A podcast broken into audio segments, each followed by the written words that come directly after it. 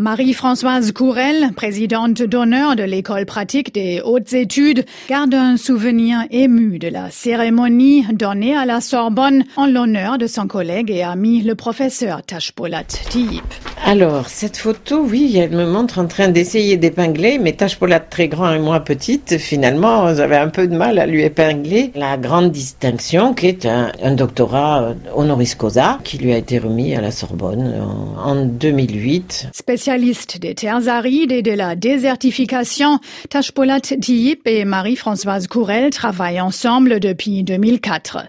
Ils ont publié plusieurs études scientifiques et organisé quatre colloques internationaux jusqu'à ce jour de mai 2017 quand le géographe ouïghour est arrêté à l'aéroport de Pékin alors qu'il se rend à une conférence en Allemagne. Je ne comprends pas. Je l'ai toujours vu rigoureux dans sa façon de gérer cette énorme université, toujours en accord avec les instructions données par le parti. Cinq mois après sa disparition, une vidéo montre le chercheur à la Tignasse Poivre et Sel, ex-recteur de l'université du Xinjiang, à côté d'autres personnalités ouïghours, accusées de séparatisme et les condamnées à la peine de mort avec sursis. Une information démentie depuis par Pékin qui évoque un procès pour corruption.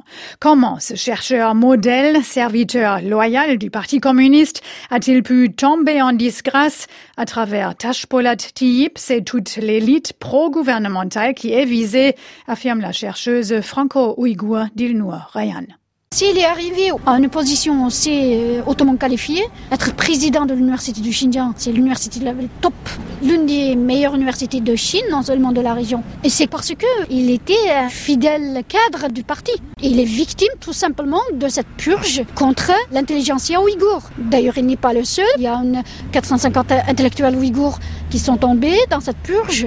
Le Parti communiste, il a estimé aujourd'hui qu'il est temps de nettoyer l'ensemble de l'identité ouïghour et qu'ils n'ont plus besoin désormais de ces fidèles d'origine ouïghour. Une purge qui dure depuis des décennies mais qui s'est brutalement accentuée sous la présidence de Xi Jinping et suite aux attentats de 2014 attribués à des Ouïghours radicaux, selon Rémi Casté, directeur du département d'études chinoises à l'université de Bordeaux-Montaigne. Petit à petit, les voix discordantes euh, au sein de l'intelligentsia ouïghour euh, ont été purgées. Simplement, la différence, c'est qu'aujourd'hui, des personnes qui n'étaient pas dans une logique d'opposition frontale au parti sont vues avec suspicion.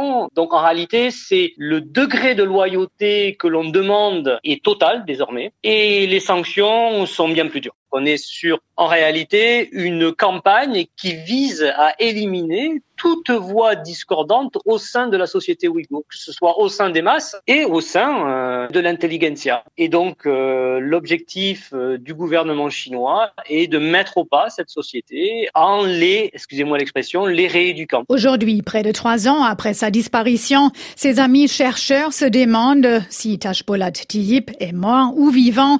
En décembre dernier, des rapporteurs spéciaux de l'ONU ont appelé Pékin à rendre public son lieu de détention en vain.